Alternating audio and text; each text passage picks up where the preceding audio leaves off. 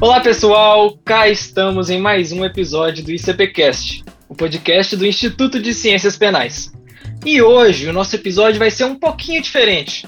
Eu tô aqui com Beatriz Vasconcelos, Milena Gêmero, Amanda Batista, Mariana Lino, Ana Luísa Santiago e Felipe Miranda, representando a comissão jovem do ICP. A gente vai falar um pouquinho dos projetos que a gente faz, do que, que a gente fez durante o, o ano de 2021 e outras curiosidades das nossas diversas diretorias. Eu vou pedir para cada um se apresentar, começando pela Beatriz e pela Milena. Fiquem à vontade, se apresentem da forma que vocês quiserem, tá bom? Oi, pessoal, tudo jóia? Meu nome é Beatriz, junto com a Milena, que vai apresentar depois de mim. Eu sou diretora de pesquisa do CP Jovem. É, eu sou, junto com a Milena também, a gente formou na mesma sala, bacharel em Direito pela FMG, junto com o Felipe também, que daqui a pouco vai falar, pela, pela diretoria de simulações e como vice-presidente.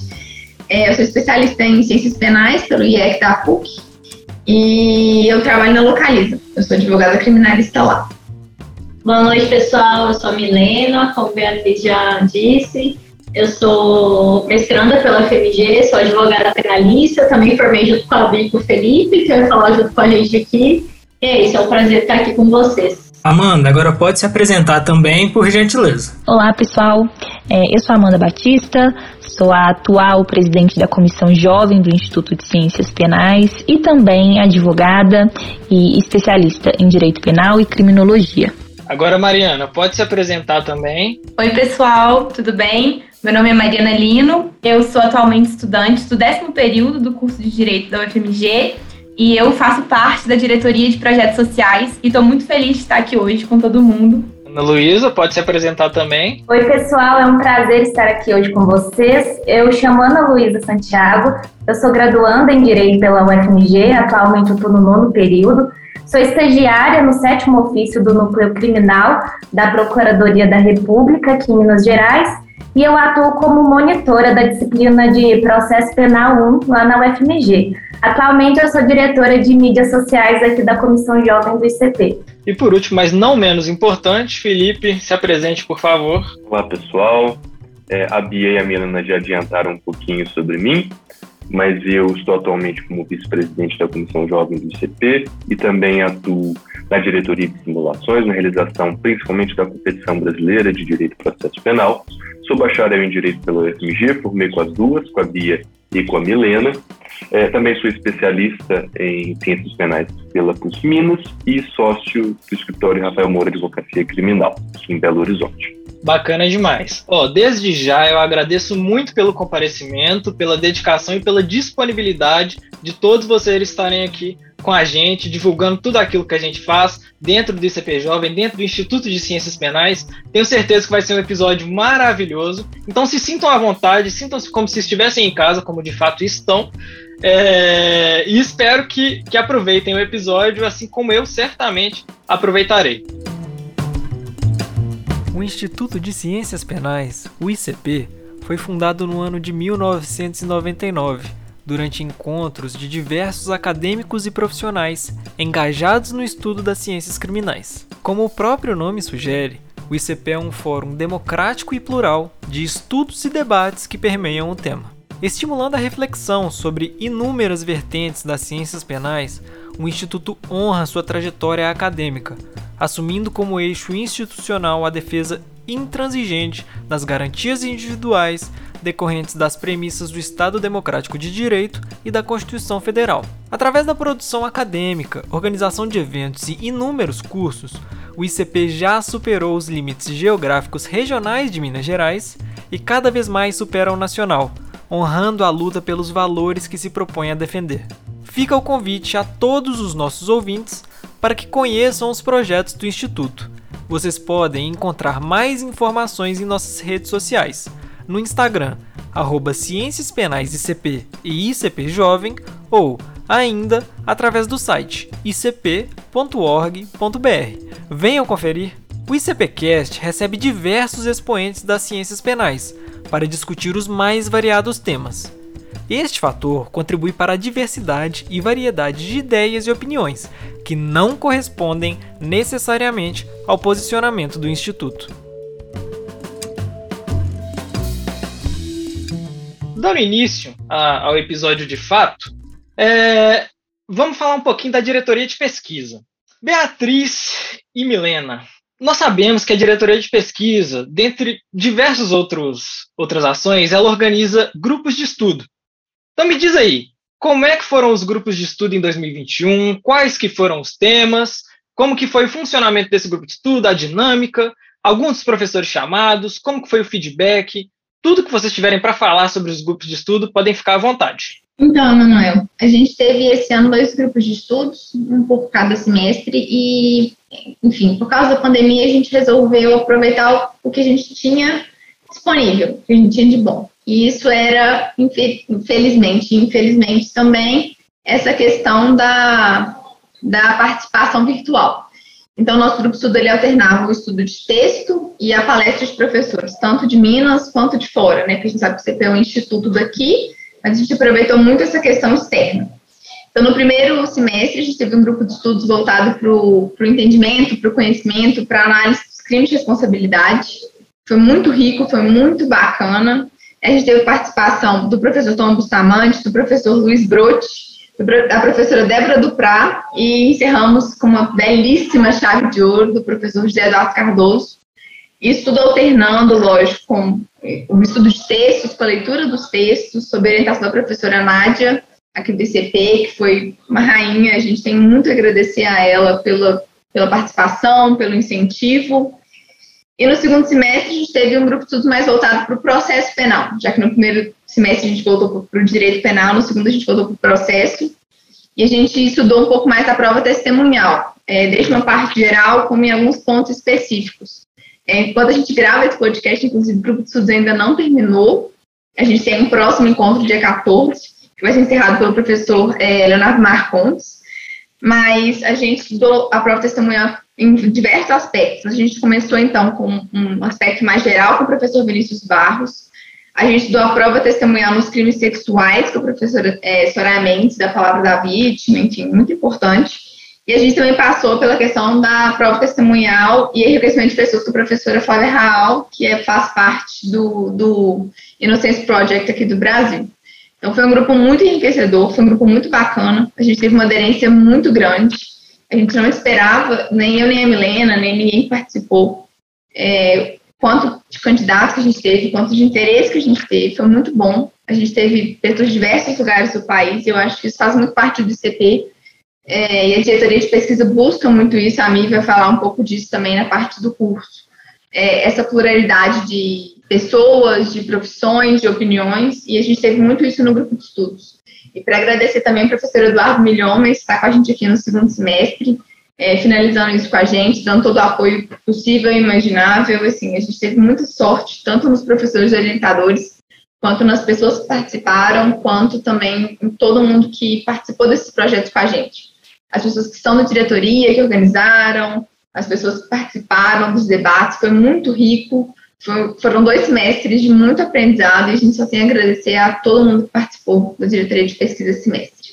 Cara, que bacana, é muito legal ouvir isso. E, e uma, uma situação que você falou que, que me chamou muita atenção é que, de fato, a pandemia, ela, enfim, ela afetou em todos os cenários possíveis. Mas a, a diretoria de pesquisa não se abalou com isso, simplesmente procurou usar disso para trazer o melhor para os alunos. Então, como você bem disse, trouxe professores do Brasil inteiro. Isso é uma facilidade né, que, que a pandemia traz. A gente está fazendo muita coisa por videoconferência. E eu tenho certeza que os grupos de estudo agregaram não só para os alunos que participaram, mas também para vocês. Porque a gente sabe que como organizar esse tipo de coisa agrega para o nosso conhecimento, agrega habilidades para pessoais, agrega habilidades profissionais. Então, assim, de fato, é, é muito gratificante participar disso tudo. Eu já ouvi falar ó, muito bem dos grupos de estudo, tá? Só ouço palavras positivas, juro, não ouvi nenhuma crítica. Então, ó, vocês estão de parabéns mesmo. Foi muito legal. Certamente todas as pessoas que participaram desse projeto estão não surpresas, né? Porque a gente conhece a competência de vocês, mas muito satisfeitas com o resultado disso tudo. Mas assim, eu sei que além dos grupos de estudo, vocês também têm outros projetos. Então eu queria saber, conta um pouquinho mais para a gente desses outros projetos, quais são. A, a Bia até falou que, vocês fizeram um curso cujo eu participei, então assim, posso dar minha uhum. palavra é, no final, mas quero saber um pouquinho de como que foi, como que foi construir tudo isso, se tem outros projetos, o que tiver para falar, sou todo ouvidos.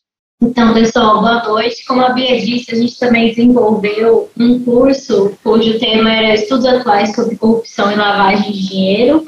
Ele também aconteceu no primeiro semestre né, deste ano. É, ele era voltado para profissionais jovens, né, para recém-formados, para estudantes ainda da área que, que tivessem algum interesse de se aprofundar nesses temas. A gente contou com participações é, muito especiais de alguns professores muito renomados, que a gente ficou muito feliz que aceitaram o nosso convite. Né? Então, ele teve quatro módulos né, divididos entre esses temas de corrupção e lavagem de dinheiro, além da aula inaugural e do painel de encerramento.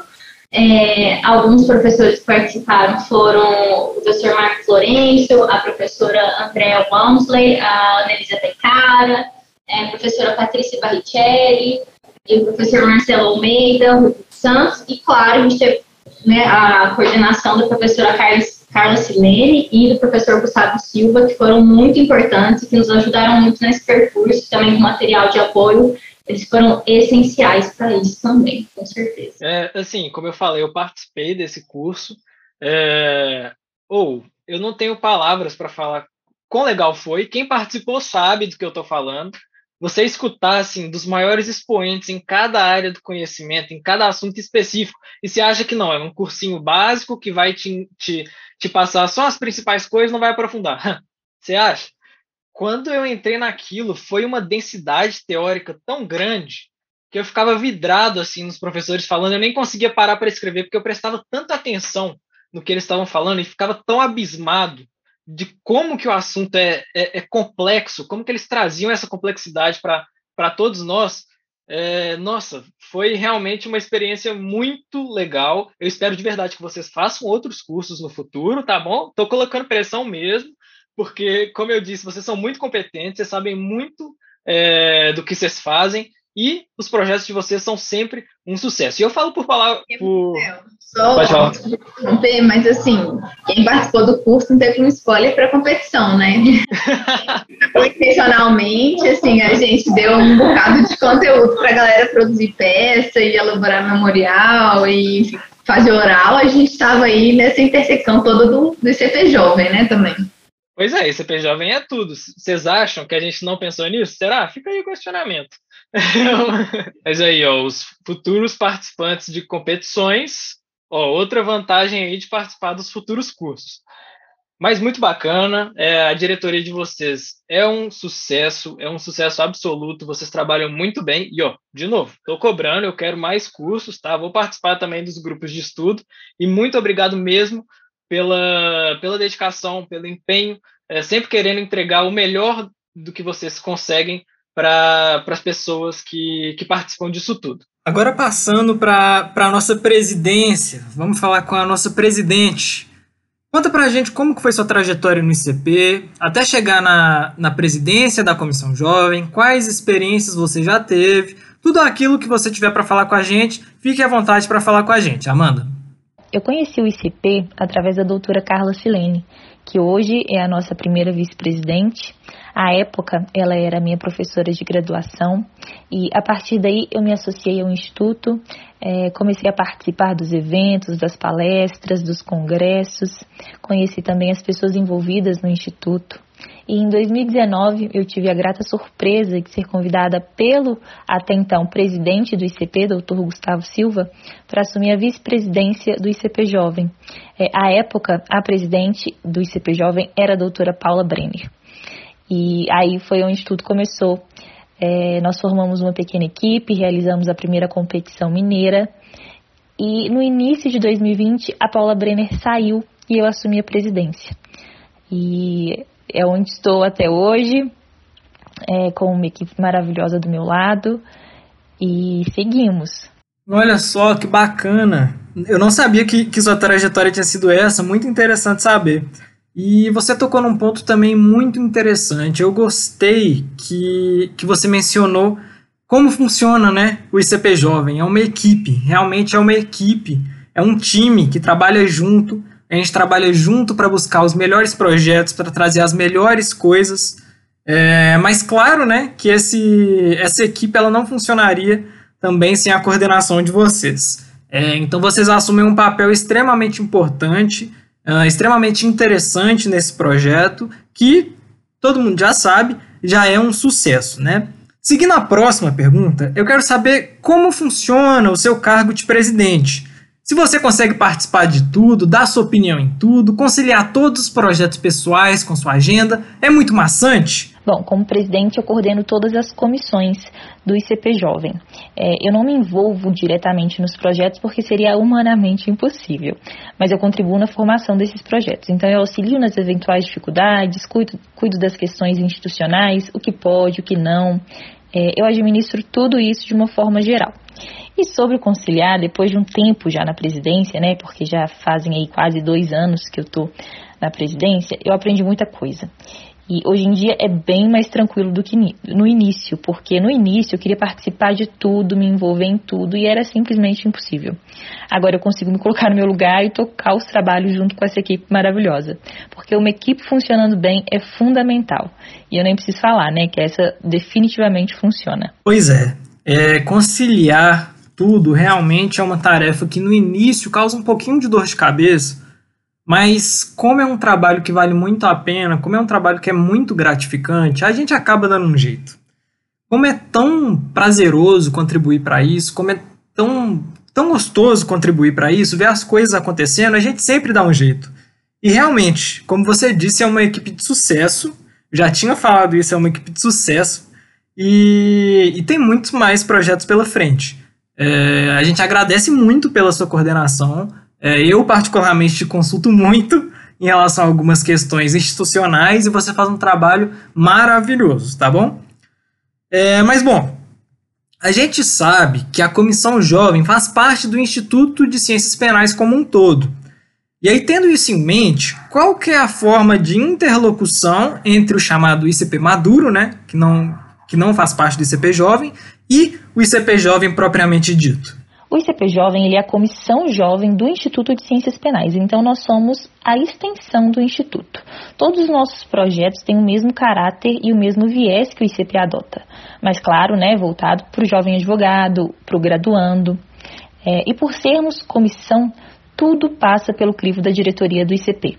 É, eles nos auxiliam e, na medida do que é possível para o Instituto, eles nos, fornecem todos os instrumentos para realizar todos esses trabalhos. Pois é, que bacana! E, e assim, a ideia da Comissão Jovem do ICP é uma ideia genial, porque criar um conteúdo especificamente para jovens advogados e advogados, é, advogados no início de carreira e graduandos em direito é, é uma forma de comunicação diferente, são interesses que muitas vezes são distintos, é, são coisas novas que, que aparecem, questão de rede social, tudo interligado, só que sem deixar de lado também a, a experiência que os advogados uh, e operadores do direito com mais tempo de carreira podem nos auxiliar. Então, eles sempre uh, nos informam situações recorrentes, sempre nos dão conselhos.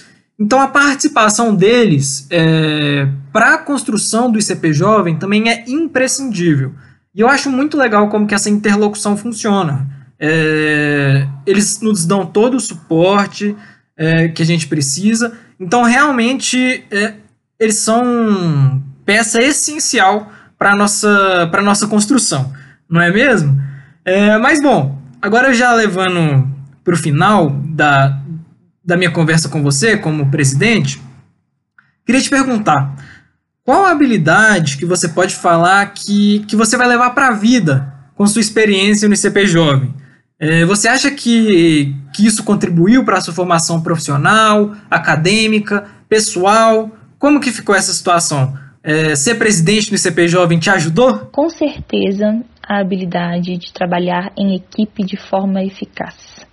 É, eu acho que essa é uma das grandes lições que eu, que eu levo assim comigo, porque aqui no ICP Jovem nada funciona sozinho, nada é feito sozinho, nada é decidido sozinho. É, tudo aqui funciona em conjunto. Né? Nós somos a, a soma de opiniões, de personalidades. Então, essa diversidade, aprender a lidar com essa diversidade na tomada de decisões e na realização de um trabalho, eu acredito que seja determinante para cada um de nós evoluirmos profissional e pessoalmente. Acredito até que principalmente pessoalmente. É, e quando eu falo trabalho eficaz em equipe, é, é, porque é um trabalho que, que ele acontece, que ele funciona. Porque nem todo trabalho em equipe eu acredito que seja eficaz. Mas a equipe do ICP Jovem ela é muito proativa e disposta.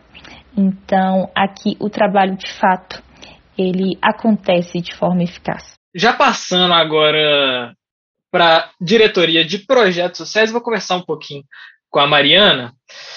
Mariana, eu quero te perguntar como que surgiu o seu interesse na área de projetos sociais? Foi alguém que te chamou ou você procurou é, a Comissão Jovem do ICP, falou que queria participar mesmo dessa diretoria? Me conta um pouquinho como é que foi isso.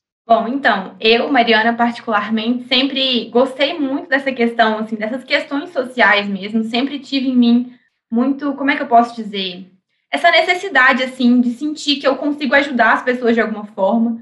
E aí eu tenho uma amiga minha, Ana Clara, que, que é da minha sala lá da faculdade, né, lá na UFMG, que fazia parte da diretoria, eu ouvi ela comentando algumas vezes.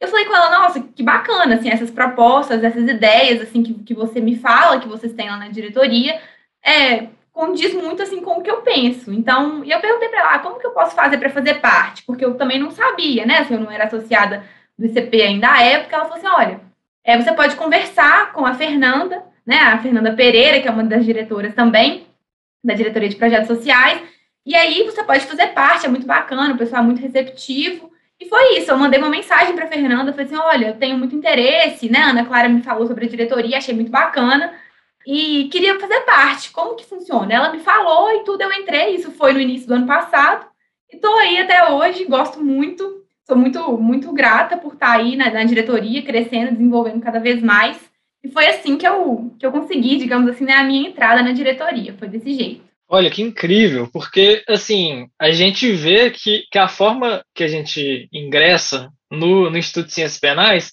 ela é bastante semelhante, né? É sempre alguém que você conhece, que você vê comentando sobre alguma diretoria, sobre o que que faz, sobre o que que é o Instituto de Ciências Penais, aí você procura saber quando você procura saber, é um mundo novo, né? Eu falo que, assim, que são coisas que você nunca tinha visto antes, durante a graduação, é um crescimento absurdo.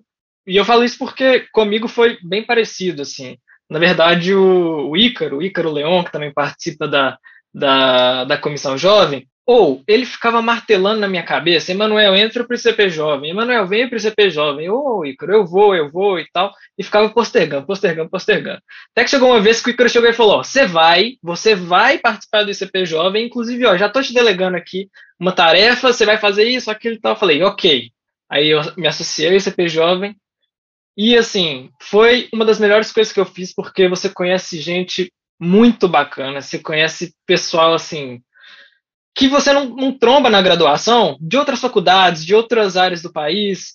E é muito legal você conviver isso e todo mundo em busca de, de uma coisa só, de um crescimento, de proporcionar ao público é, experiências boas, de divulgar é, o penal e o processo penal para a população em geral.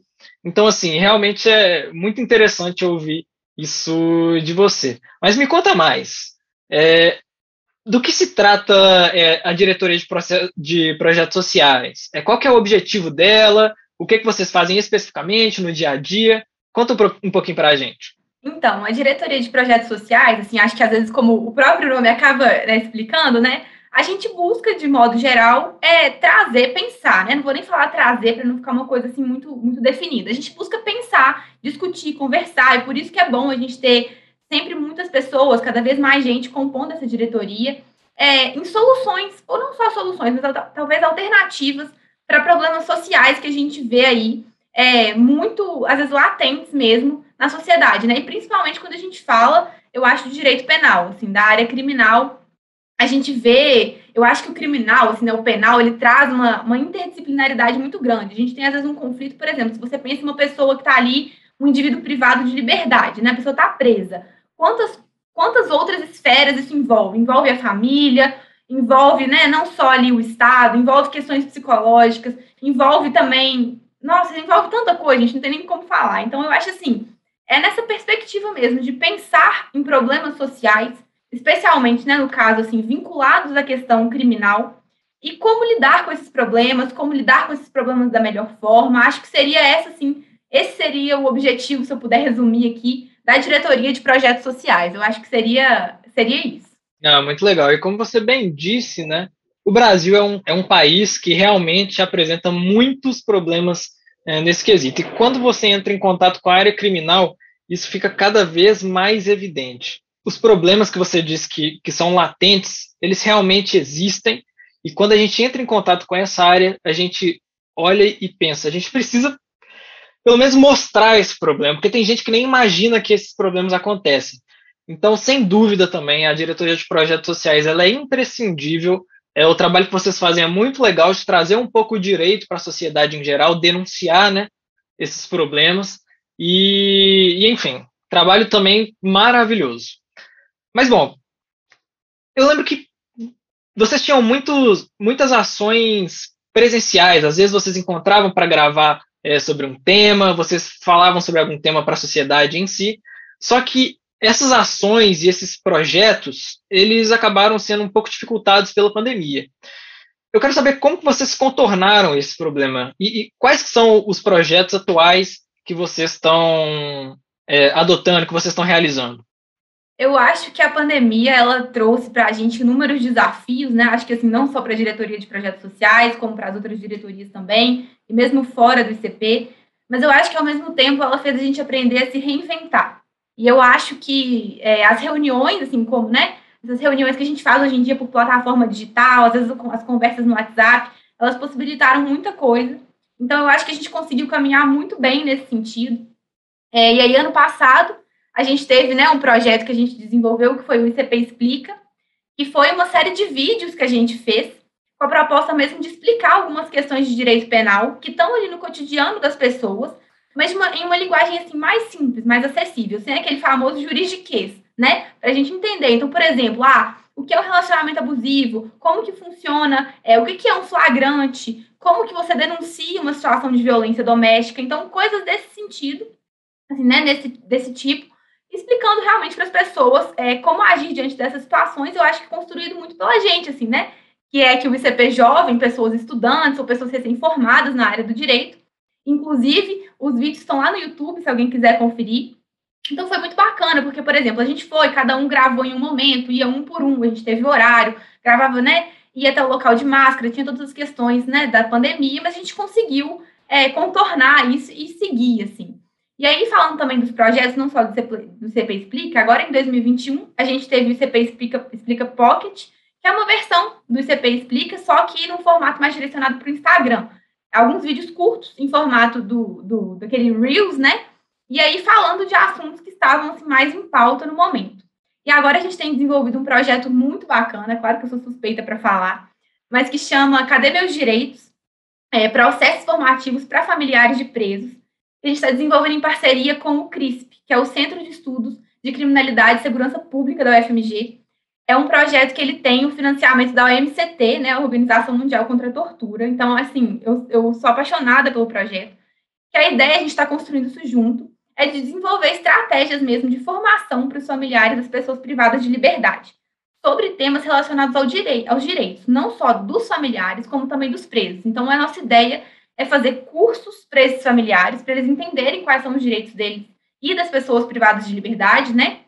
E também é, a elaboração de vídeos, vídeos curtos, assim, que vão contar com a participação desses familiares para a gente expor essas situações, é, quais são os direitos, os direitos que essas pessoas têm, é, quais as violações que podem existir, o que fazer diante dessas violações. A gente está caminhando é, muito bem aí com o CRISP nesse sentido, e ano que vem, se tudo der certo, né, vai dar certo, a gente já vai conseguir ver esses vídeos é, e esses cursos aí acontecendo é, a plenos pulmões, assim, se tudo der certo, e, eu tenho, vai dar certo, é isso aí. Não, com certeza vai dar certo. Mas olha, que trabalho louvável, que coisa bonita que, que vocês fazem, assim. Porque a gente do direito, a gente tem a mania, de, de, entre a gente, a gente usa palavra difícil, a gente vai falando termo jurídico, a gente usa latim, só que a gente não percebe que as pessoas que não fazem direito, que não estão nesse meio, não entendem nada do que a gente está falando. E às vezes são coisas importantíssimas, que, como você bem disse, estão extremamente presentes no cotidiano de todo mundo. Então acaba que as pessoas, às vezes, não têm nem noção dos direitos que elas têm, os familiares não têm noção de seus direitos, o preso não tem noção de seus direitos, os familiares não têm noção do direito do preso, e às vezes acabam é, deixando alguma coisa passar, deixando alguma coisa acontecer, achando que é normal. Então, assim, extremamente importante é, todo esse, esse esforço de vocês, realmente louvável, muito legal mesmo, de tentar traduzir né, o direito, que é assim uma ciência que inicialmente pode parecer complexa, e de fato é complexa, mas tentar tra traduzir isso para a população em geral, que não tem tanto acesso à, à informação, não tem tanto acesso às notícias. Então, assim, muito bacana, muito legal mesmo. É, e eu não pude deixar de reparar que, que você falou que agora com o ICP Explica Pocket, vocês começaram a, a exibir vídeos, né, Reels, no Instagram. E aí é para esse assunto que eu vou agora. Eu vou conversar com a diretoria de mídias sociais, vou falar com a Ana Luísa Santiago. Ela vai me explicar um pouquinho disso aí, vamos ver o que, é que ela tem para dizer. Então, Ana Luísa, é, me diz um pouco também de como surgiu seu interesse nessa área, o que vocês fazem, o que vocês divulgam, tudo que diz respeito, se é Instagram, todo, toda a atuação de vocês. Conta aí pra gente. Então, Emanuel, a minha história no ICP começou há um tempo atrás. Eu me associei em 2019. E quando eu me associei, eu fui acolhida pela Comissão de Projetos Sociais, pelas duas queridas Fernanda Pereira e pela Marcela Dessa. E aí, com os projetos, e isso foi no meio da minha graduação, agora eu estou no nono período, então na época eu estava no meio da minha graduação. E aí, um dos projetos desenvolvidos na diretoria de projetos sociais foram as pílulas jurídicas, em que a primeira temática a gente abordou sobre o sistema carcerário e com o advento da Covid nós criamos pílulas é, des desmistificando algumas coisas que envolviam direito penal e a Covid.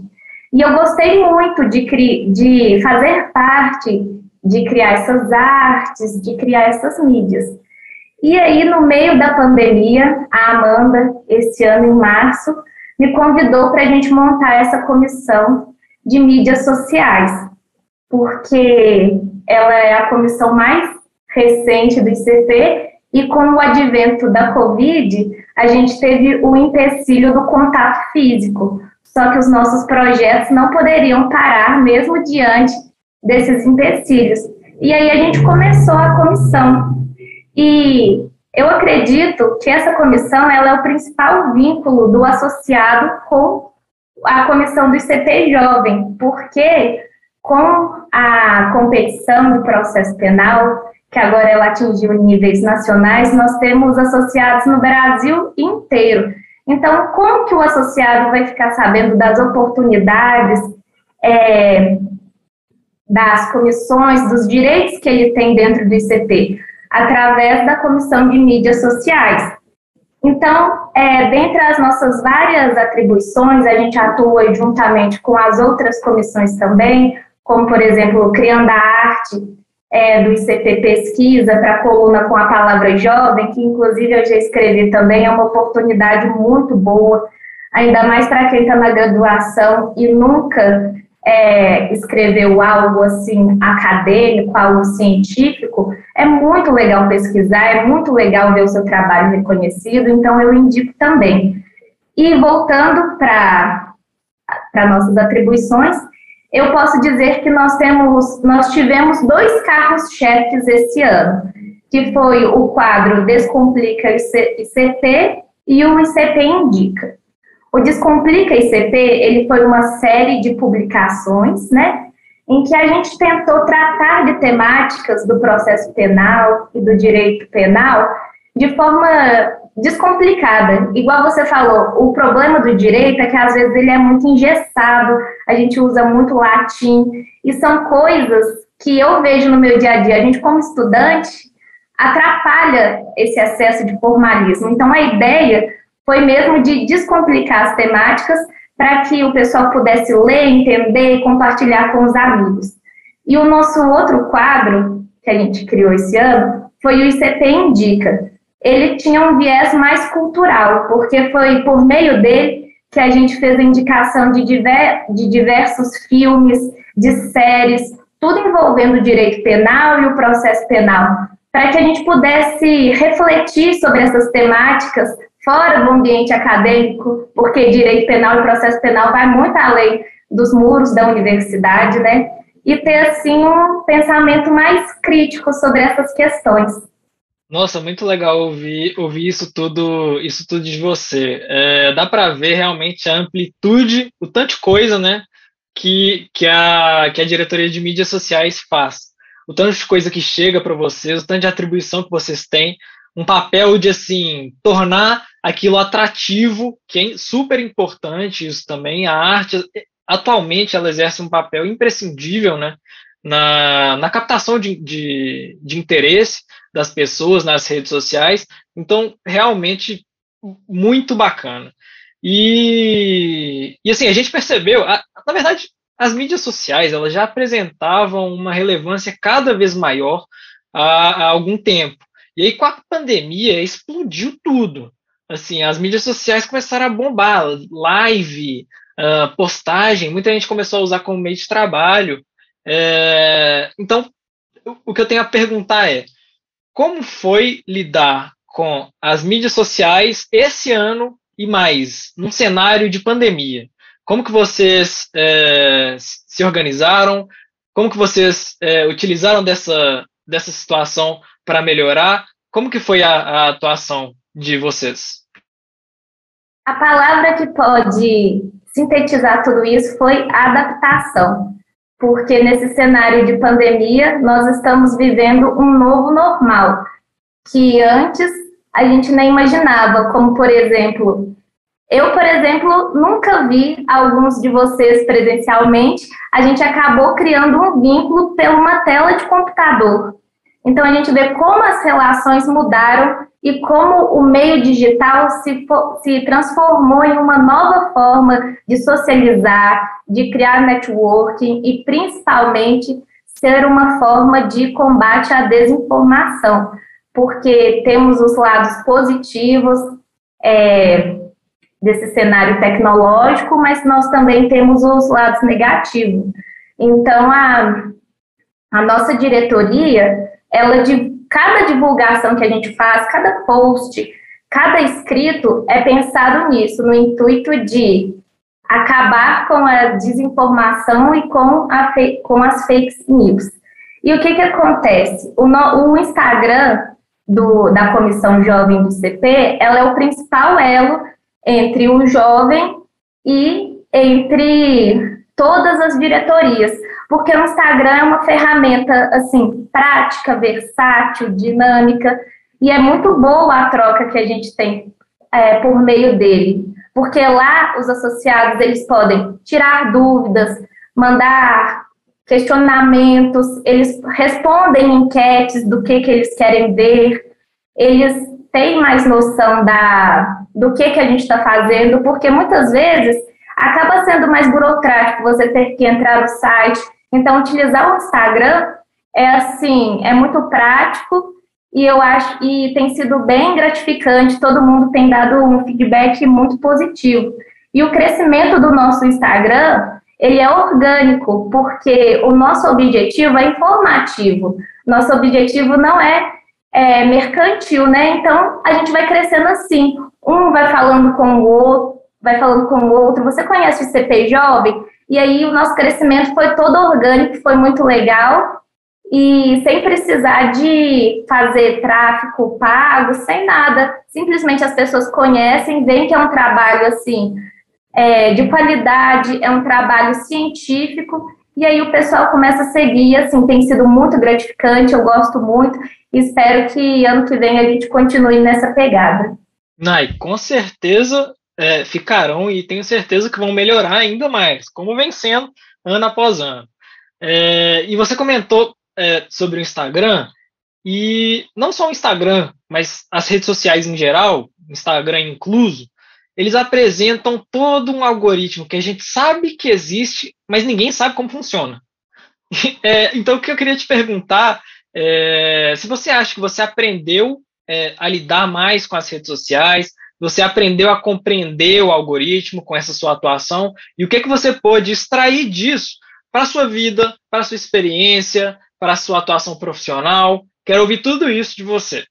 Igual você falou, esse algoritmo a gente está aprendendo a lidar, né? Eu aprendi na prática que tem horários que as pessoas entram mais, tem horários que as pessoas interagem mais, mas, assim, a grande dificuldade que eu acho que existe na, nesse cenário digital mesmo é a gente filtrar a informação, o que, que é verdadeiro, o que, que não é, porque parece que a gente tem tanta escolha que a gente fica até perdido no meio dessas escolhas. Então, como eu já falei, eu acho que o Instagram do CP Jovem e o podcast também são, são ferramentas assim de, de informação e de combate à desinformação. Inclusive, nosso podcast também, eu adoro o trabalho de vocês, acho que tem sido muito legal e está caminhando ao lado assim das mídias sociais, todo mundo está falando muito bem. Parabéns pelo trabalho aí desenvolvido por você, pelo Ícaro.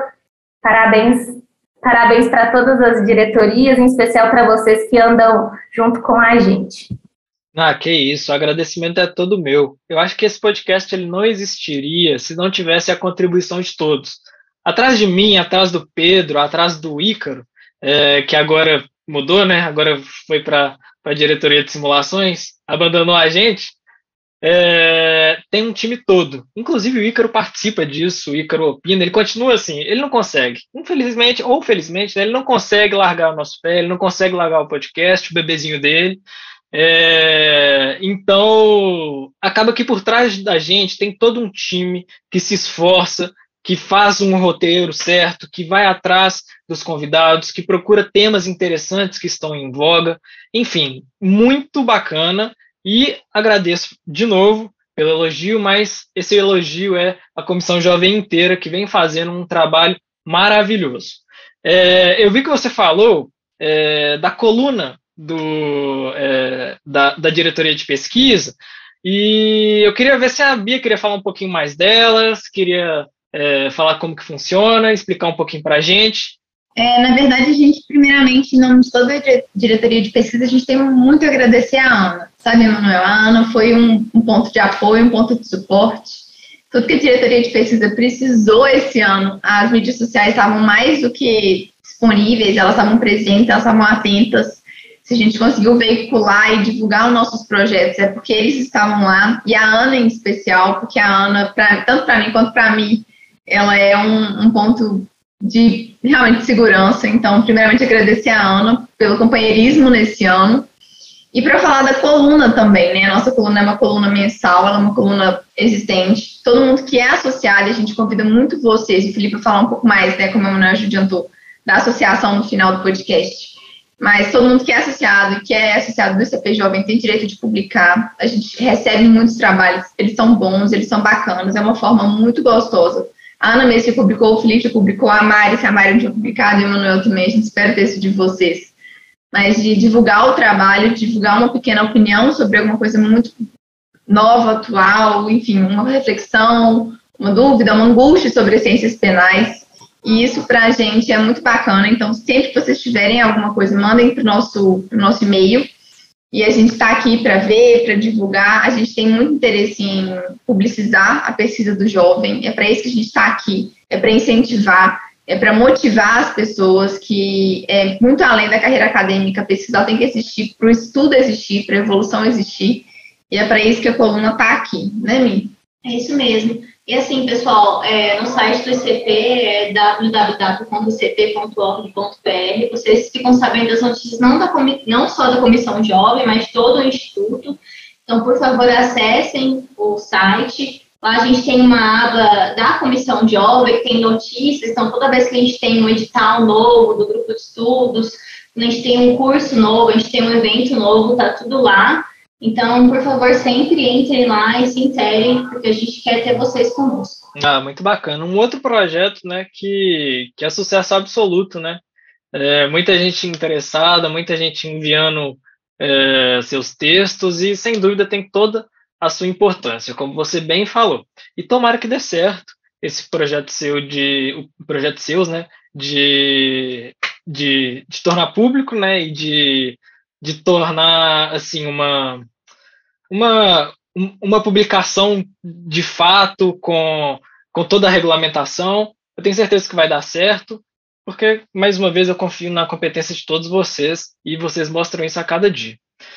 É, mas já entrando agora para nossa última comissão, nossa última diretoria, eu queria conversar um pouco com o Felipe Miranda, é, da diretoria de simulações. E a diretoria de simulações, para quem não sabe, é a diretoria né, que organiza as competições desde o início até o final. É, até hoje já são três competições organizadas, né? Teve primeiro a mineira, a brasileira, duas brasileiras, né? Que são um sucesso absoluto, todos elogiam. É, e aí eu queria olhar com você, Felipe, queria te perguntar é, como que foi ter duas competições em um ano? É, porque acabou que a pandemia ela atrasou, né? A primeira competição brasileira, a fase oral aconteceu em março, né? Desse ano, e aí a segunda competição brasileira aconteceu ainda esse ano, é, tanto a fase escrita quanto a fase oral. Me, primeiro me fala como que foi isso, e aí aproveita para falar como que é construir desde o início essa competição que sempre foi um sucesso e continuará sendo um sucesso. Bom, obrigado, Emanuel. É, e antes de eu falar um pouquinho da competição, é, a Ana já adiantou, mas eu queria, a gente está falando aqui de todas as comissões, mas a gente não está falando da comissão que é responsável pelo podcast. E, e, eu já vou roubar um pouquinho a palavra, eu vou fugir totalmente do script para retomar esse assunto que a Ana trouxe, mas que realmente é para elogiar o trabalho que é feito por vocês nesse podcast. É, desde quando ele foi criado e até hoje, a gente consegue perceber não só uma evolução da organização, é, mas aliás, a evolução da organização e a consistência nos temas, na profundidade e na riqueza com que eles são tratados. É, isso tudo eu sei que é fruto de uma seleção muito criteriosa das pessoas que são convidadas e de um estudo bastante aprofundado da realização de roteiros muito bem construídos para as conversas e para as entrevistas que são feitas. É, eu sou um fã de carteirinha. É, agora a gente, eu estava até brincando com os meninos há pouco é, que a gente teve a retrospectiva do Spotify esse ano e o, e o ICPcast é um dos meus, está no meu top 5 de podcasts escutados. É, e eu não sou o único que acompanho e que aprecio o trabalho. Falo isso porque eu sei que o podcast tem um alcance nacional. É, de norte a sul do país, a gente tem ouvintes assíduos que acompanham o trabalho que é produzido, e eu sei que isso tudo é fruto de muito esforço, de muita dedicação de vocês. Então, muito embora a gente não esteja falando, é, ao membro, um representante da comissão de comunicação não esteja falando, eu faço questão de registrar é, é, e de testemunhar da qualidade do trabalho, do comprometimento de vocês. Ô Felipe, é, mais uma vez eu agradeço pelas palavras. Digo de novo que nada disso estaria acontecendo se não fossem por vocês, se não fossem pelos nossos ouvintes, se não fossem pelo interesse de vocês de participarem, de sugerirem nomes. É, você falou que da retrospectiva do Spotify, o podcast também tem uma, uma retrospectiva diferente, né? Que mostra quais são os tipos de ouvintes, quantos ouvintes são, o crescimento, de onde que eles escutam.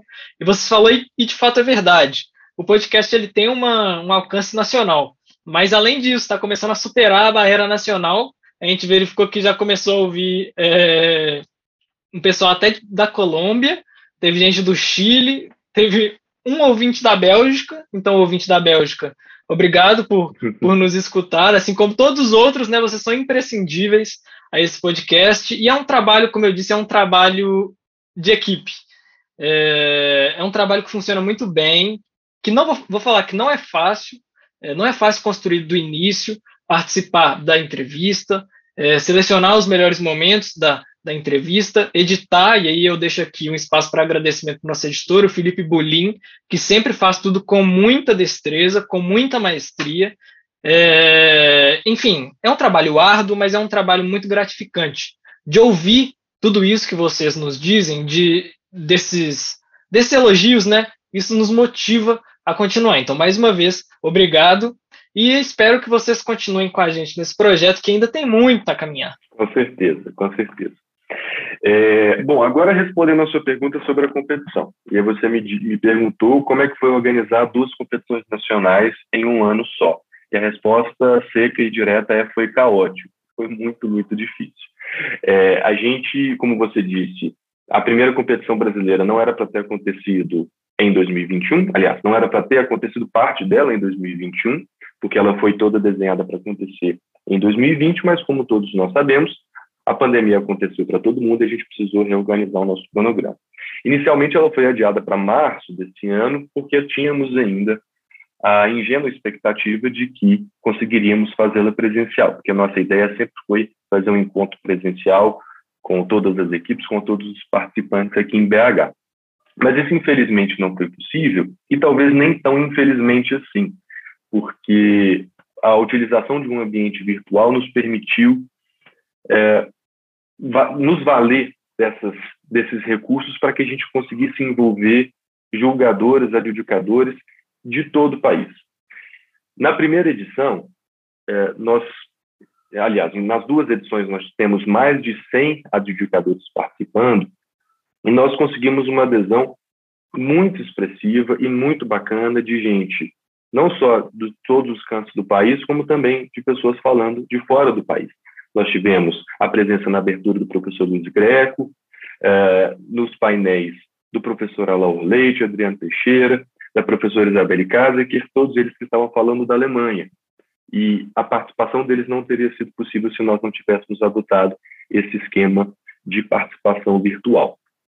É, e fazendo a, apenas uma retrospectiva também, que eu acho que esse é o propósito do nosso encontro, é, com o intuito de tentar aumentar um pouco a interatividade entre os competidores, nós também desenvolvemos uma plataforma, que foi a plataforma que é, hoje é a plataforma de eventos do CP, que inclusive foi utilizada também para a realização do curso e foi usada agora para a realização da segunda competição.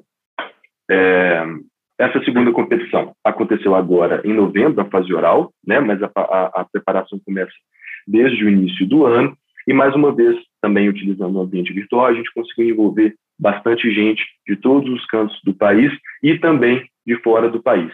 Esse ano, além da Alemanha, a gente teve participantes falando diretamente de Portugal, o que também nos, é, nos deixa muito felizes e é, é, dá conta do, do, tamanho da organização e, e é o, o testemunho de um, de um, do ponto positivo dessa virtualização.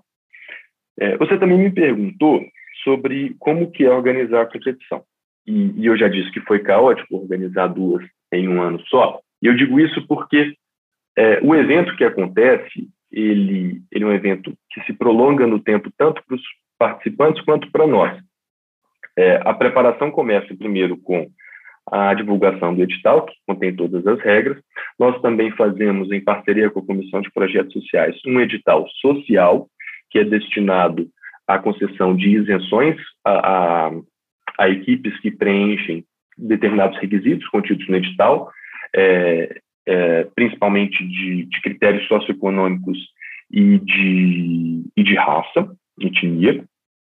E é, com a publicação desse edital, nós fazemos depois a publicação do caso. A partir do momento em que o caso é publicado, é, as equipes se debruçam sobre ele, nós organizamos todas as inscrições é, e as equipes depois mandam seus materiais escritos. Lembrando que, para quem não sabe, a competição é dividida em duas fases. A primeira fase, escrita, é em que as equipes, fazendo as partes de acusação e defesa, elaboram uma peça escrita é, dentro do caso que é proposto. E, dentre essas equipes que se inscreveram, as 30 que tiveram as melhores notas nos materiais escritos são selecionadas para participarem de uma fase oral. E essa fase oral é que aconteceu agora em novembro e da primeira competição que aconteceu em março desse ano. Essa fase oral consiste na simulação de sustentações orais perante um corpo de julgadores, que nós chamamos de adjudicadores, que fazem papel é, de julgamento, mas principalmente de avaliação dos oradores das equipes. É, e cada equipe participa de painéis das rodadas é, classificatórias, e sendo o caso, caso eles sejam selecionados, fiquem entre os oito melhores, eles vão para as rodadas eliminatórias, que consistem em quartos de final, semifinais e final. Só para dizer um pouquinho para vocês é, do trabalho que envolve isso, o primeiro caso que nós lançamos em, em, em maio de 2020, ele tinha cerca de 110, 114 páginas. Era um caso complexo que envolvia é, responsabilidade de dirigentes empresariais por omissão e o caso deste ano tinha 90, de entre 90 e 100 páginas. Foi lançado também em maio, sendo que a primeira competição terminou em março e o edital foi lançado em abril deste ano. E esse caso dizia respeito, é, como as meninas do, da, da pesquisa já puderam adiantar, ele conversava um pouquinho com o tema do curso que foi lançado é, pela diretoria de pesquisa e tratava especificamente sobre crimes de corrupção ativa e passiva, é, é, relacionadas a um, a edição de um decreto no nosso estado fictício de Vila das Montanhas. E um dos principais temas que nós queríamos trazer dentro desse caso era o lobby. É, e, para nossa felicidade, a adesão foi maciça. A gente sempre, na primeira, desde a mineira, que aconteceu em 2019 e na primeira e na segunda brasileiras a gente percebe é, como que é bacana realizar esse projeto e como que os alunos participantes se dedicam muito a realizarem um bom trabalho e como que isso contribui também na formação de todos os que participam. É, na primeira, nas, nessas duas edições a gente contou com mais de 400 inscritos é, entre alunos e professores de instituições de ensino de todo o Brasil. Na fase oral nós temos também, como eu disse, é, só no primeiro dia de fase oral nós temos 30 painéis, e no segundo dia a gente tem os painéis das quartas, semi e final.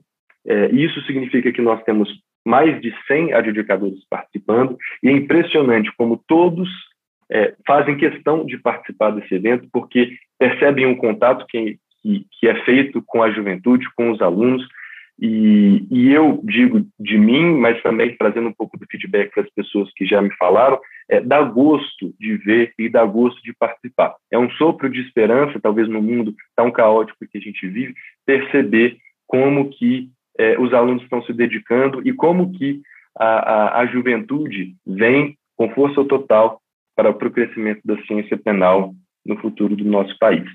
É, eu digo que é um trabalho muito, muito difícil, é um trabalho que demanda muito tempo de nós. É, nós contamos com uma equipe 100% voluntária, que dessa vez, é, talvez um pouco pela abrangência nacional da primeira competição, contou com pessoas, inclusive, de outros estados também. É, mas é, é uma delícia fazer, é uma delícia participar, é muito prazeroso ver e dá uma felicidade enorme acompanhar o trabalho de todas as equipes. Não posso deixar de registrar que na primeira competição participou também a Ana Luísa, que está aqui conosco representando a diretoria de mídias sociais. O Emanuel participou como competidor, né, Emanuel? É, e a Bia, que eu também não posso deixar de dizer, a Bia que eu liguei para ela no início do ano passado e obriguei a participar da, da comissão de simulações. É, ela no início estava um pouco reticente, você assim, não, Bia, você vai sim. E ela foi, e desde a primeira e agora na segunda, é peça fundamental e, e, e para a realização desse evento. É, existem algumas outras coisas que aconteceram, a gente fez evento de preparação, pauta da vez, tudo isso também um pouco proporcionado pela pandemia, mas, é, é, enfim, eu, eu me alonguei muito na resposta, mas de toda forma eu só queria deixar registrado que realmente é muito gostoso fazer, é muito gostoso participar, é sofrido, é suado, mas é muito legal. Talvez seja um dos projetos que eu mais me orgulho de ter feito parte na vida até hoje. Porque realmente é muito gratificante ver o resultado que isso traz na vida de todo mundo que participa, de nós que estamos organizando, dos professores que são convidados e dos alunos também que se inscrevem para poder participar. Felipe, eu falo que eu sou fã de carteirinha da competição. É, eu falo isso por quê? Porque a competição, a primeira competição mineira, ela surgiu enquanto eu ainda estava na graduação. E eu realmente ficava angustiado, porque eu via competições de todas as outras áreas do conhecimento, direito civil, direito empresarial, direito médico, tudo eleitoral. E não tinha uma competição de direito e processo penal. E eu ficava, gente, por que não? Por que não tem? Será que, que, que, que ainda não pensaram nisso? As competições é, em sinal de, de expansão, cada vez mais competições, e nada no direito penal, e eu era maluco para participar de uma competição de direito e processo penal. E aí, na minha graduação, surgiu a, a primeira, a primeira competição mineira, né, de direito e processo penal, e aí eu fiquei maravilhado, assim. É, eu falo que, sem dúvida, eu falo isso para todo mundo, sem dúvida, foi a melhor experiência acadêmica que eu tive durante a graduação. Assim, é maravilhoso o tanto que você pesquisa, o tanto que você cresce, como você conhece gente nova. É, eu tive a, a, oportunidade de participar dela presencialmente, então, assim, o ambiente já é maravilhoso. Você conhecer pessoas de outras faculdades. E o mais importante para mim é perceber que, que não tem limite para a sua vontade. É, às vezes você acaba superando barreiras que você não se, se julgava capaz de superar. É, e, a, e, a, primeira competição mineira foi exatamente isso. A gente entrou é, sem inicialmente um, um orientador na primeira, na primeira fase, escrita. A gente passou para a segunda fase, a gente falou, meu Deus, a gente deu conta. Chegamos na, na segunda etapa, construímos nossa, nossa sustentação oral em conjunto, em grupo. No final, tivemos a, a, a ajuda do nosso orientador. E assim, a gente foi passando de fase em fase, de fase em fase em fase, até chegar na final. E aí a gente não acreditava, a gente, a gente falava, gente, a gente está na final. A gente está na final do, da competição mineira de direito e processo penal. Vocês imaginam isso? A gente não sabia o que falar. A gente, a gente não imaginava nem que a gente ia passar da fase classificatória. A gente nem sabia se a gente ia passar da fase escrita. Então, assim, passar essas barreiras para mim foi realmente um marco na minha vida acadêmica. E aí, a partir disso, eu virei fã mesmo. Participei como competidor na, na primeira brasileira também, é, como orador também. E aí falei, ok, formei, e agora? Como que eu vou fazer para participar da, da competição? Aí surge a ligação do Felipe, no dia seguinte, falando, Emanuel, é, nós, é, nós vimos que você tem interesse pela competição, vimos que você gosta, tem interesse em participar. Eu falei, cara, até eu acho que eu pedi um dia para confirmar, mas aí no dia seguinte, assim, eu, eu, já sabia a resposta. Eu não sei porque que eu, falei, que eu não falei na hora, mas eu já sabia. Eu falei, não, é claro que eu quero participar, é claro que eu quero é, ajudar, e realmente é uma experiência que não tem palavras. É, como competidor é uma experiência, como organizador é uma experiência completamente diferente, mas não menos é, empolgante, não menos engrandecedora.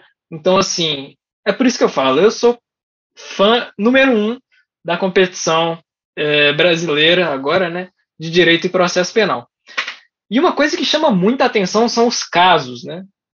Todo mundo tem muita curiosidade dos casos. E o caso, é, os casos, né, desse ano, todo mundo comentando, cara, que casos cheios de detalhes, quanta coisa complexa, como que vocês conseguiram pensar nisso tudo? Então, eu queria te perguntar, como é que surgiu a ideia é, dos casos? Eles, na verdade, são um emaranhado de experiências de várias pessoas. É, como a gente faz tudo em equipe, e a gente tem uma equipe extremamente competente e dedicada, cada um traz o seu ingrediente, não só de complementação para a complexidade, mas também para algo que pode tornar o caso mais interessante, mais prazeroso de ler e de acompanhar. É, falando um pouco desse caso da segunda competição, que está um pouquinho mais fresco na memória de todo mundo, ele surgiu com uma conversa entre eu, Ícaro e Júlia, e principalmente uma ideia do Ícaro de abordar a temática do lobby. E a gente já achou o máximo e começou a pensar como que isso poderia ser desenvolvido para ser trazido para um caso que possa ser interessante para os alunos.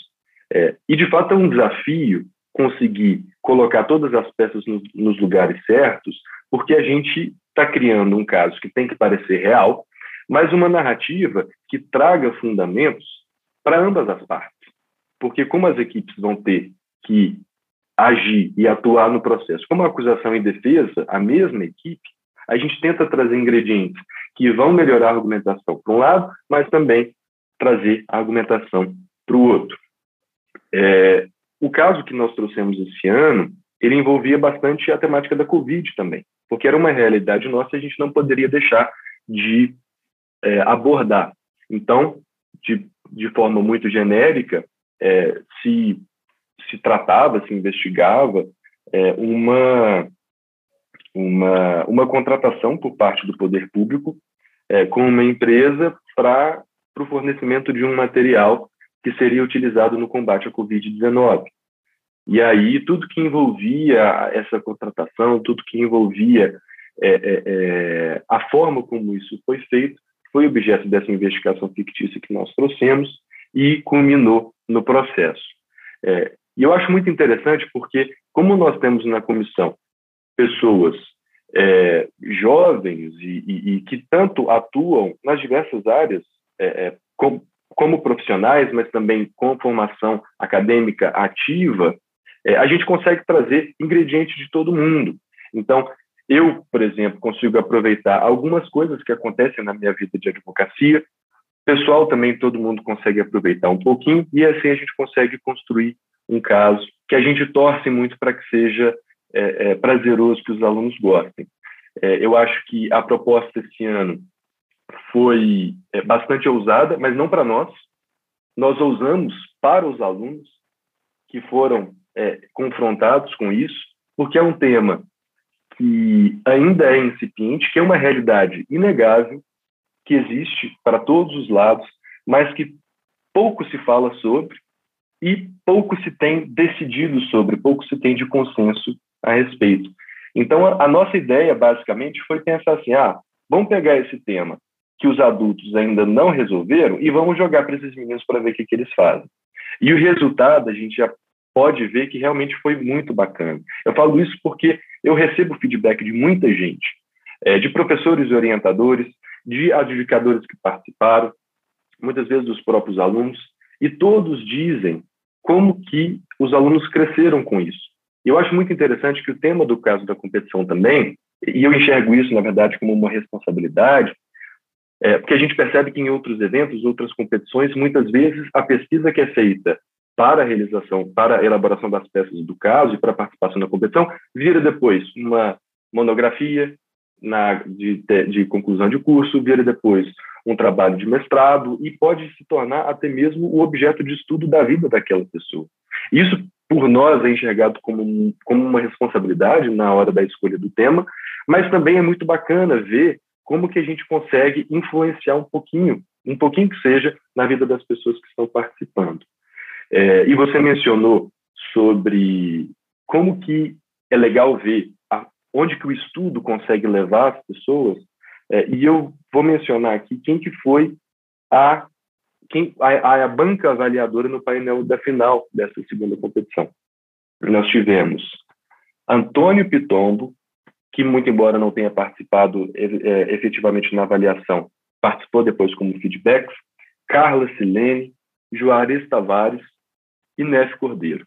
Então, nós temos professores da, da mais, do mais alto, é, é, é, da mais alta qualificação, é, temos ex-ministro do STJ, temos advogados da mais alta qualificação também. Então, é, é, eu nunca participei como competidor, porque, infelizmente, eu sempre estive no lado da organização, mas eu fico muito feliz em saber e que é possível proporcionar aos alunos que se dedicam a oportunidade de debater e de mostrar o rosto e de se jogar na frente de pessoas que eu admiro muito e a gente só escolhe e seleciona pessoas que nós admiramos é, e que a gente espera também que todo mundo, que os alunos que participem também admirem. É, mas é isso, eu, eu realmente fico muito feliz de participar, poderia ficar falando horas e horas e horas a respeito disso, como muitos de vocês sabem que eu falo, porque a gente vive essa competição não só na hora de organizar, mas É, e a gente faz porque a gente realmente é fã. É, mas, enfim, é, vou ficar aqui à disposição para mais perguntas, é, caso vocês né, queiram esclarecer mais alguma outra coisa. Felipe, eu só tenho uma pergunta, bate e volta, sim ou não? Vai ter terceira competição? É óbvio que sim. Terceira, quarta, quinta, sexta. Então, maravilha. Então, maravilha, é isso que a gente queria ouvir. É isso que o Brasil precisa para dar certo, tá bom? Mas, gente, é, a todos os nossos ouvintes, inicialmente, no que diz respeito às diretorias, às comissões, eu espero que vocês tenham entendido tudo aquilo que a gente faz, que é um trabalho muito bonito, é um trabalho árduo, mas que vale a pena. Espero que vocês tenham compreendido a imprescindibilidade de cada uma das comissões, cada uma das diretorias, e é isso que, que nos motiva. É, é, é verdadeiramente a, a, a vontade de trazer coisas novas, de trazer coisas boas para todos vocês. É, a Beatriz acabou de me falar aqui que ela está querendo falar é, por último, então eu vou passar a palavra para ela, pode ficar à vontade para falar também. Emanuel, eu acho que eu e a minha, a gente não dia de pesquisa, como a e o Felipe já adiantaram, a gente tem muito a agradecer ao CPCast. Ele é brilhante, ele é impecável. Tanto o Ícaro antes quanto você e o Pedro hoje fazem um trabalho imprescindível para ciências penais, para divulgação do trabalho do CP, para veiculação de conteúdo de qualidade. E, enquanto diretoria de pesquisa, a gente tem muito a agradecer a vocês. Vocês é, participam pessoas incríveis, é, profissionais das diversas áreas, mais qualificados impossível. É um podcast delicioso de ouvir. Para a gente é uma honra estar aqui. Então, parabéns à diretoria de comunicação. Vocês fazem um trabalho essencial. É por isso que eu até te pedi a palavra para falar isso. A gente tem muita alegria de dividir esse mundo do ICP Jovem com vocês. Vocês são brilhantes. E que bom que o Felipe, tanto quanto para mim, quanto para você, ligou para a gente, insistiu para a gente participar da diretoria de simulações também, porque é muito bacana, mas parabéns, parabéns para o ICPcast, parabéns para a diretoria de comunicação, vocês são brilhantes, brilhantes mesmo. É isso mesmo, só agradecer, vocês são maravilhosos. Oi, gente, eu fico até com lágrimas, eu fico com vontade de chorar com esses, com esses elogios. Saber que vocês gostam realmente traz um quentinho no coração, sabe? De que, pô, tá dando certo. É, eu fico muito feliz mesmo de ouvir todos esses feedbacks e de ouvir todos as, os elogios. É, mais uma vez, o que nos motiva a continuar. E pode ter certeza que a gente vai continuar. Mas, bom, antes de terminar o nosso episódio, eu quero só esclarecer uma coisa com o Felipe. A gente está falando de CP jovem, mas muita gente não sabe como faz para participar do ICP Jovem. Então, Felipe, explica para a gente como que faz para participar dessa comissão jovem do ICP, se precisa de ter graduação, se pode a, a, aluno é, durante a graduação, quem que pode participar e quais são os passos que precisa tomar para participar dessa comissão? Bom, é, a resposta à primeira pergunta, se é preciso ser graduado, é não. Tanto é que nós temos aqui hoje a Mariana e a Ana Luísa, que ainda estão na graduação, se formando e que, que engrandecem muito e fazem parte das diretorias é, e estão representando muito bem as duas aqui conosco. É, então, alunos de graduação são mais que bem-vindos a participarem e o ICP Jovem, a Comissão Jovem, é, ele abarca pessoas é, desde alunos de graduação até profissionais, com até cinco anos de formado. É, então, se você que está nos escutando é uma pessoa entusiasta das ciências penais, tem interesse em conhecer pessoas incríveis, em desenvolver projetos maravilhosos que vão te engrandecer muito como professor e profissional, basta você se associar ao ICP. No site www.icp.org.br, você vai encontrar uma aba de associação e lá você vai preencher todos os seus dados. É, existe uma módica taxa que deve ser paga, que é a anuidade, é, que inclusive é diminuída para os associados do jovem. É, e a partir disso, você vai ter contato comigo, com a Amanda, para que você possa, possa manifestar o interesse em participar de algumas das diretorias. E, é, é, falando um pouquinho das simulações, a gente sempre que vai começar uma nova competição, a gente abre para novos membros, pessoas interessadas em fazerem parte da organização. Isso vai acontecer no início do ano que vem. Então, fico com o convite para quem quiser participar da organização da competição, que se associe e que venha participar conosco. É, um dos grandes ativos do ICP e talvez uma das maiores alegrias que eu tenho de fazer parte é conhecer as pessoas incríveis que, que compõem essas, essas comissões. Então, é, todo mundo que está aqui são pessoas incríveis que eu adorei muito conhecer e que eu fico muito feliz de ter tido a oportunidade de cruzar durante a vida e que eu, infelizmente, eu acredito que sem isso até não teria sido possível. É, então, é, eu acho que também é uma boa oportunidade para conhecer pessoas, amigos, que todo mundo aqui hoje, todos são amigos muito queridos, é, então acho que é uma boa oportunidade para conhecer e estreitar laços com pessoas muito bacanas. É, isso aí, não podia falar melhor. E saiba que é recíproco também. É, adorei conhecê-los, adorei tê-los né, em minha vida de alguma forma. Então é isso, pessoal. O que, que vocês estão esperando? Vem fazer parte desse time com a gente, vem participar da Comissão Jovem do ICP, vem construir isso tudo com a gente. É, e com isso, eu chego, nós chegamos né, a mais um final de um episódio de ICPcast. Um bom dia, boa tarde, boa noite, a depender do horário que vocês estão nos escutando, e até um próximo episódio.